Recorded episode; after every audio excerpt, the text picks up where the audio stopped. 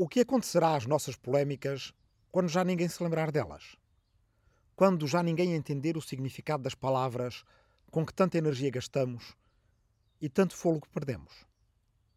É a pergunta que me faço desde que fui para a Torre do Tombo pesquisar relatórios de censura antigos e ali, à chegada de cada caixa a abarrotar de documentos, ia lendo as palavras que tinham o mesmo efeito sobre agentes do século XVIII. Esta é uma polémica probabilista, dizia um papel. Eles são jansenistas até aos ossos, dizia outro. Este livro trazanda a pirronismo, dizia um terceiro. Um folheto de cordel satirizava os modos dos peraltas contra os modos dos janotas. Um sermão era acusado de ser jacobita e por aí adiante. E eu ficava a coçar a cabeça e a perguntar-me: mas que raio é o probabilismo, o jansenismo ou o pirronismo? Que diabo eram os Peraltas e os Janotas? E que história é esta de jacobitismo? E apercebia-me. É isto que nos vai acontecer. É indubitavelmente o que vai acontecer também às nossas palavras de agora. Daqui a uns anos, vai ser preciso um estudante de mestrado daqueles coca-bichinhos dos arquivos eletrónicos e muito persistente para descobrir e depois nos lembrar o que foi o Brexit ou o que era um meme. E esse será um exercício muito útil, porque as categorias vindas do passado profundo podem ter muito em comum com as nossas perplexidades do presente. Há muito tempo, muito antes de haver esquerda e direita, antes das revoluções liberais, antes do absolutismo, até mesmo antes do Renascimento, havia na Idade Média uma grande confrontação política e ideológica entre dois partidos. Uma polarização, como lhes chamaríamos agora. Eram esses partidos os guelfos e os gibelinos, mas nessa altura não lhes chamavam exatamente partidos. No entanto, a palavra que usavam não andava longe disso. Chamavam-lhes partes. E, portanto, costumava-se dizer ele é da parte guelfa ou ela é da parte gibelina. A história dos guelfos e dos gibelinos é uma história transnacional. A distinção começou na Europa germânica. Não havia Alemanha então, mas partes do Sacro Império Romano-Germânico. E aí a polarização começou entre quem era fiel à casa nobre de Welfen, de onde sai o nome Guelfo, e os fiéis à casa de Hohenstaufen. A coisa atravessou os Alpes e chegou à Itália, onde o grito de guerra dos Hohenstaufen Weiblingen deu origem à palavra Ghibellini. Guelfos e gibelinos, que também se pode dizer guelfos, pronunciando o U, e ghibelinos, um pouco mais à italiana, vestiam-se de maneira diferente, comportavam-se de maneira diferente e diz-se até que cortavam a fruta de maneira diferente apenas pela razão de melhor se distinguirem uns dos outros. Havia ruas e bairros e aldeias e cidades guelfas ou gibelinas. Ou então, ruas e bairros e aldeias e cidades, tentando manter um equilíbrio difícil entre a parte guelfa e a parte gibelina. Lembram-se do Romeu e Julieta de Shakespeare, dos rivais Capuletos e Montecchios de Verona? Pois bem, provavelmente eram guelfos uns e gibelinos os outros. Guelfos e gibelinos tinham ideias políticas diferentes. Os guelfos eram anti-imperialistas, de tal forma que um documento confirma que uma senhora guelfa nunca diria bem de nenhum imperador, nem sequer de Carlos Magno, que já tinha morrido há 500 anos. Os gibelinos ou gibelinos, por outro lado, rejeitavam as intervenções do Papa na política. Os guelfos tendiam para o republicanismo, defendendo a autonomia das cidades-estado italianas, embora com um certo vínculo espiritual ao papado, como instância arbitral para aquilo que hoje chamaríamos de direito internacional. Termo que na altura não existia, sendo então utilizada antes uma expressão latina ius gentium, que quer dizer o direito das gentes. Os gibelinos, por outro lado, tendiam a ser monárquicos e mais territorialistas.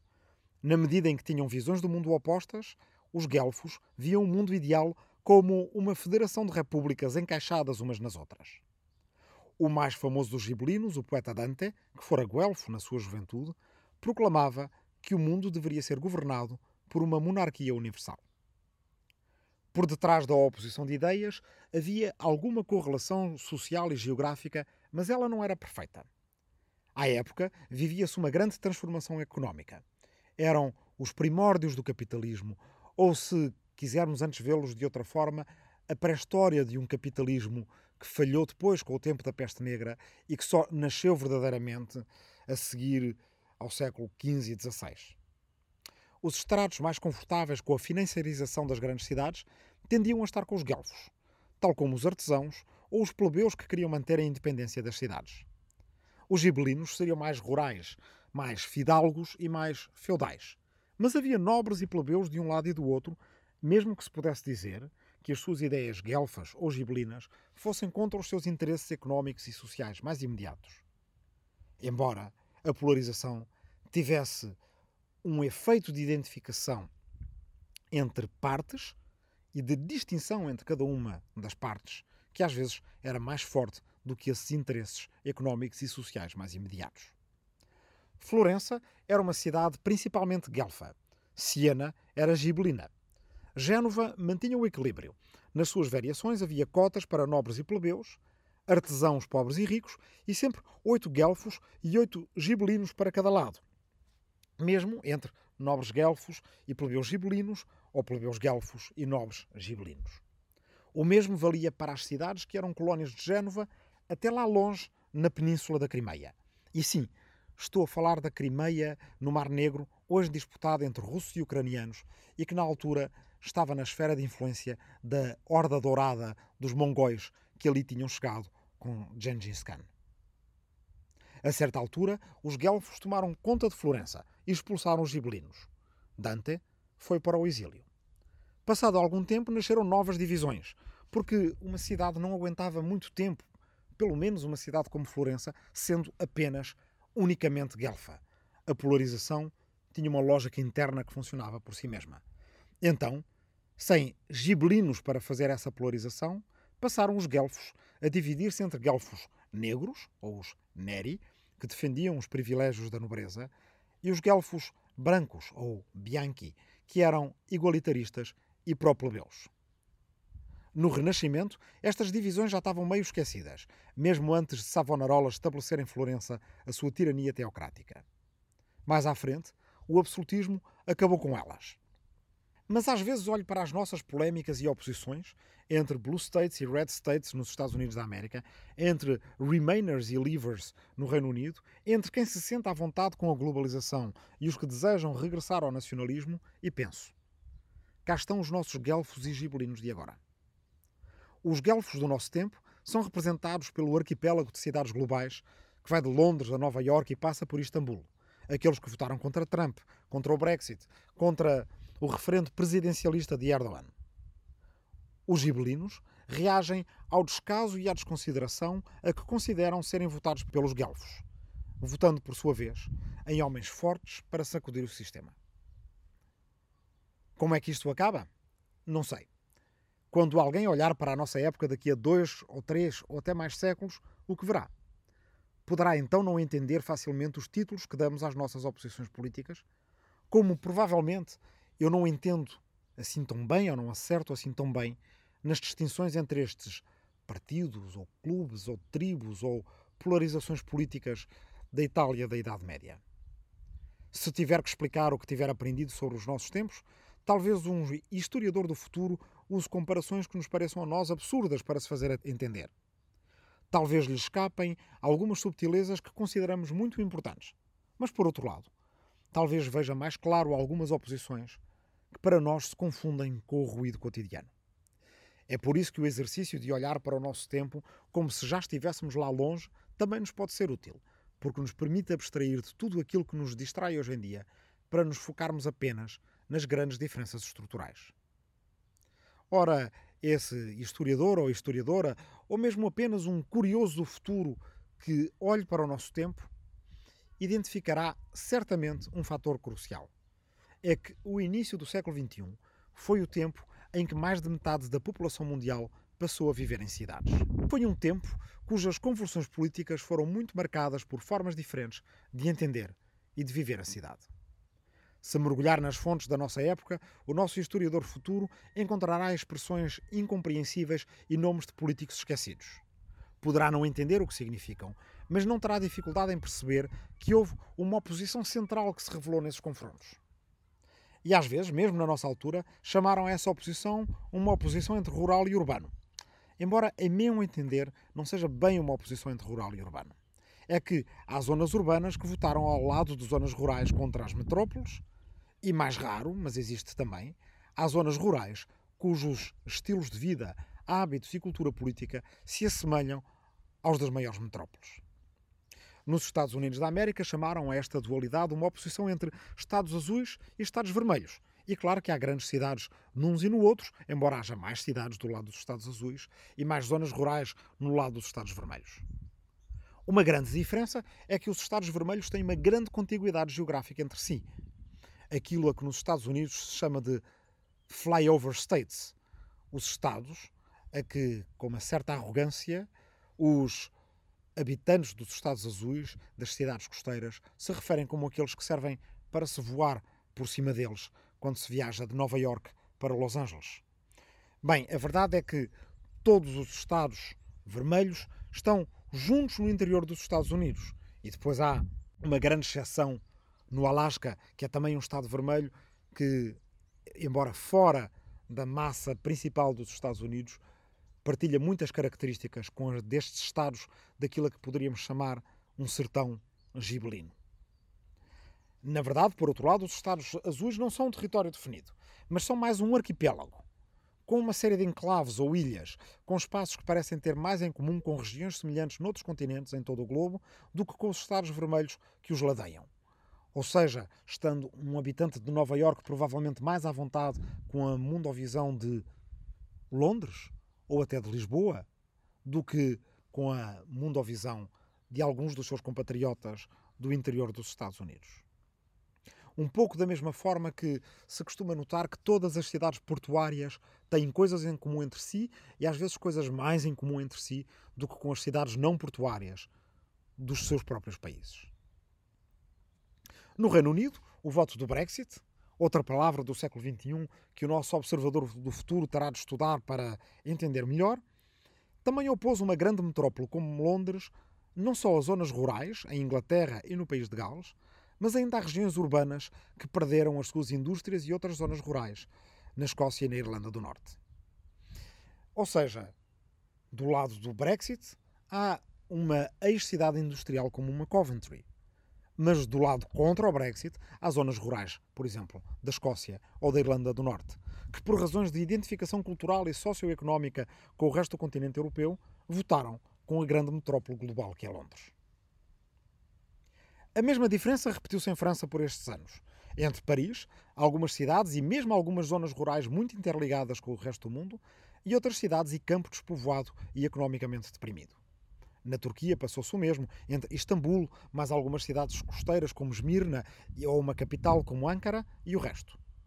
Também se passou no Brasil, na Alemanha, na Itália e em muitas outras sociedades desenvolvidas ou em vias disso, e passou-se no interior de cada uma destas regiões. Ou seja, falar de uma diferença entre urbano e rural justifica-se apenas por facilidade. Na verdade, Trata-se de uma diferença entre algumas zonas urbanas, principalmente, e zonas periurbanas ou rurais que beneficiam com o fenómeno da globalização e se sentem à vontade com ele, tal como também com a imigração, o multiculturalismo, a liderança nas indústrias culturais ou criativas, ou o influxo de populações refugiadas, mas também de populações ligadas à ciência ou à academia e outras zonas rurais, periurbanas ou mesmo urbanas, que podem ter tido sucesso económico e grande vitalidade social na época da Revolução Industrial, mas que agora revelam dificuldade em encontrar sustentabilidade num mundo cada vez mais integrado e se sentem também abandonadas pelas lideranças culturais, artísticas ou até cinematográficas, se pensarmos nos Estados Unidos da América e a forma como o sertão gibelino vê uma cidade guelfa como Los Angeles ou o enclave de Hollywood. As velhas diferenças entre esquerda e direita continuam a ser importantes e se eluam talvez ainda mais no futuro, mas a verdade é que hoje elas se declinam de forma diferente conforme vistas pelo prisma das oposições anteriores. A uma esquerda e uma direita libertária ou autoritária, acrescentam-se agora uma esquerda e uma direita nacionalistas ou cosmopolitas. E de certa forma, se quisermos adaptar com esta especulação distante e talvez até um pouco indisciplinada, pouco ortodoxa que estou a fazer, talvez haja uma esquerda guelfa e uma esquerda gibelina, como há uma direita guelfa e uma direita gibelina nos tempos que correm. Ou seja, uma esquerda e uma direita que, além de se, de se distinguirem uma da outra, se distinguem dentro de cada uma delas, pela forma como vivem mais ou menos confortavelmente com a globalização ou o projeto europeu ou a imigração ou o multiculturalismo. À falta de melhores palavras, façamos também nós a nossa comparação selvagem e um pouco absurda com o que se passava na Idade Média. Nos séculos XII, XIII e mais ou menos até o ano de 1500, esta grande oposição política entre guelfos e gibelinos fazia com que se matasse e se morresse, com que houvesse guerras e massacres, revoltas e exílios coletivos, famílias desavindas e bairros em convulsão, gente que se vestia de forma diferente, que usava palavras diferentes, que cortava a fruta de forma diferente, que dizia eu sou da parte guelfa, tu és da parte gibelina. Ora, mas de que tratava, afinal, esta oposição? Ao contrário da nossa oposição entre esquerda e direita, a oposição entre guelfos e gibelinos começa por ser uma oposição entre lealdades feudais e redes clientelares. Mas, sendo que estas lealdades feudais e redes clientelares na altura, na Europa medieval, não tinham exatamente uma expressão nacional, mas eram, por natureza, sempre transnacionais. Foi na Itália que esta oposição se transferiu a partir da Alemanha. Na raiz da diferença entre guelfos e gibelinos continuava então uma questão de lealdade. Os guelfos eram leais ao Papa, os gibelinos eram leais ao Imperador. Mas por detrás desse verniz havia, e é isso que nos interessa nessa história fascinante, uma profunda diferença na maneira de entender o mundo e, de forma geral, o cruzamento entre política e território. Como já disse, Florença, uma capital capitalista, era uma cidade guelfa. Siena, um feudo mais rural, uma cidade gibelina. Com o passar dos séculos, a diferença entre guelfos e gibelinos foi, acima de tudo, uma diferença de visões do mundo. República versus império, conhecimento versus autoridade, rede versus fronteiras. Com o passar de mais séculos ainda, essa diferença passou a ser de âmbito social. E as divisões permaneceram, mas evoluíram como prova do grande dinamismo que as sociedades altamente urbanizadas, como estas da Idade Média, que já o eram, produzem. E o que tem isso a ver com hoje? Tendo em conta a insatisfação de uma mera dualidade entre urbano e rural, a que aludi acima, e que não descreve bem os matizes das nossas oposições sociais, culturais e políticas, Talvez inventar um epíteto nos ajude a explicar melhor, ou recuperar este epíteto. Consideremos por um momento a hipótese de que hoje existam também cidades guelfas e gibelinas. As cidades guelfas, orgulhosas da sua autonomia e da sua capacidade de criar economia, conhecimento e significados. Cidades confortáveis com o papel que encontraram na globalização, capazes de atrair fluxos de populações de todo o mundo, de condições muito diferenciadas, dos imigrantes, refugiados e requerentes de asilo aos migrantes internos, turistas, profissionais de alta mobilidade global, residentes ricos ou investidores do imobiliário absentistas. Nova York, Istambul, Londres, Singapura, Rio de Janeiro, São Francisco, Portland, Florianópolis, Berlim, Cidade do Cabo, Lisboa ou Porto são cidades destas. Mas também há, embora menos, regiões não urbanas que pertencem a este mundo guelfo. Cape Cod, Búzios ou Silicon Valley. São, no fundo, repúblicas alegremente inseridas numa república global, que pode ir da Escócia a Tóquio, com valores dominantes de tolerância, diversidade e diferença. Para o sertão gibelino, no entanto, a tolerância galfa assemelha-se muito rapidamente a uma arrogância e intolerância profundas. A arrogância que têm os bem-sucedidos com aqueles, os outros que ficaram para trás e que eles já esqueceram. O amor pela diferença assemelha-se rapidamente a uma indiferença, ou seja, a uma atitude de negligência e descaso pelos territórios onde ainda estão aqueles que são os vizinhos, os familiares ou os compatriotas. Às vezes ali mesmo ao lado, em regiões urbanas ou não, mas esquecidas, onde a fábrica foi fechada, onde a mina deixou de dar, onde os jovens não querem trabalhar na agricultura. A desenvoltura com que o mundo guelfo se adapta à globalização só reforça o ressentimento com que o mundo gibelino vive o retrocesso. Muitas vezes, não só sem a ajuda dos seus vizinhos, mas mesmo com o desprezo ativo e altivo pelos valores mais compartimentados, mais territorializados, mais tradicionalistas dos gibelinos. Estes têm um compreensível orgulho nesses valores, porque até há pouco tempo eram esses valores que estruturavam as nações, que se transmitiam entre famílias, que organizavam solidariedades locais e corporativas. A facilidade e a felicidade com que os guelfos se desligam desses valores para se visitarem uns aos outros nas suas ilhas do arquipélago global, nem que para isso tenham que atravessar o mundo voando por cima do grande sertão gibelino, não pode deixar de ser interpretada pelos gibelinos como uma alienação. Os guelfos vivem numa bolha, diz-se. Pois dos gibelinos poderia dizer-se exatamente o mesmo, e os guelfos dizem-no, embora não falem de uma bolha territorial, mas de uma bolha temporal. Dizem que os gibelinos vivem no passado. Mas, na verdade, esta ideia das bolhas é, no fundo, uma caricatura que resulta de um esforço de incompreensão. Digo bem, não de uma dificuldade em, em compreender, mas de um esforço ativo em incompreender. É que, em maior ou menor grau, todos, guelfos e gibelinos, estão ligados por laços de familiaridade, de tensão política, de dívidas e de empréstimos, de impostos e subsídios, de desconfiança e de solidariedade. Em alguns casos, há enclaves do mundo guelfo, autênticos dínamos económicos e culturais que puxam pelos seus países e regiões, numa relação de dinâmica positiva com os territórios gibelinos. Noutros casos, há territórios gibelinos que mantêm não só um grande valor simbólico e identitário, mas também agricultura de alto valor acrescentado, indústrias que não passaram de moda ou que se sabem renovar, atração de fluxos turísticos e culturais, qualidade de vida para residentes e proprietários de residências secundárias, etc.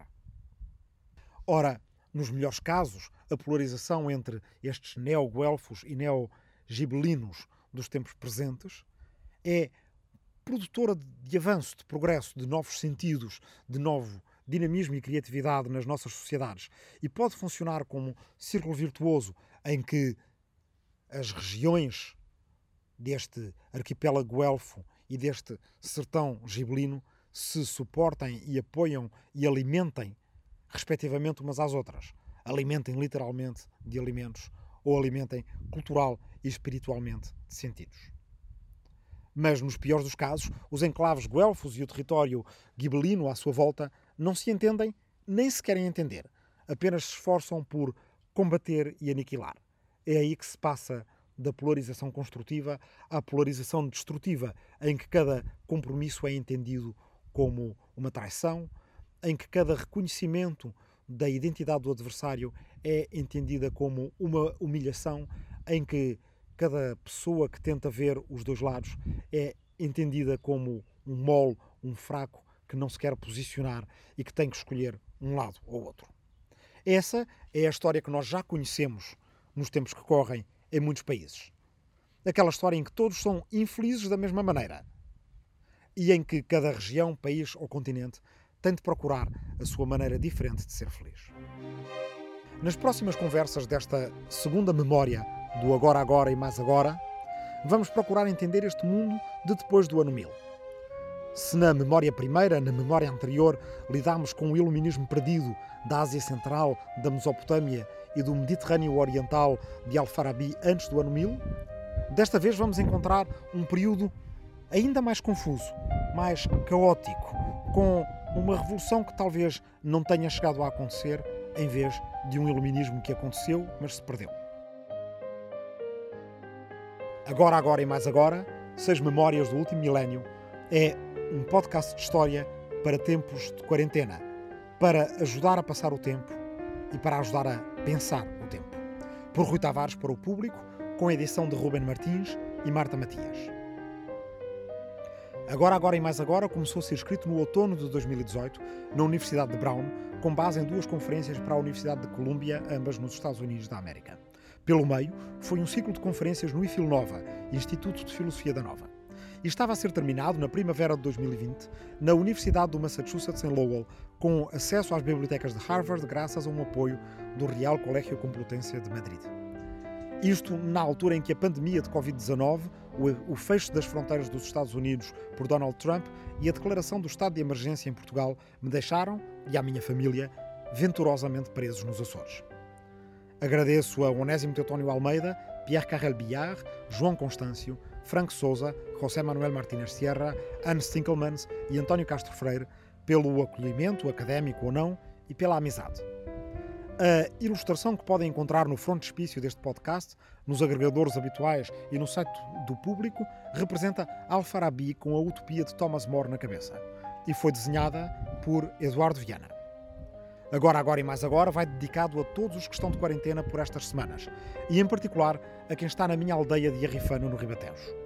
Os descendentes de quem ajudou, de quem criou a expressão que dá título a este podcast vai também dedicado a agentes do arquipélago dos Açores, onde, por contingência, nos encontramos e onde gravo este podcast.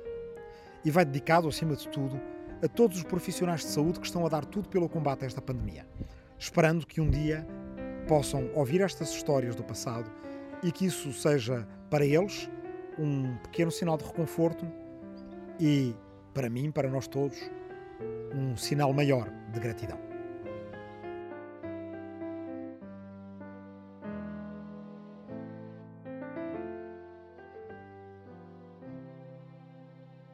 O público fica no ouvido.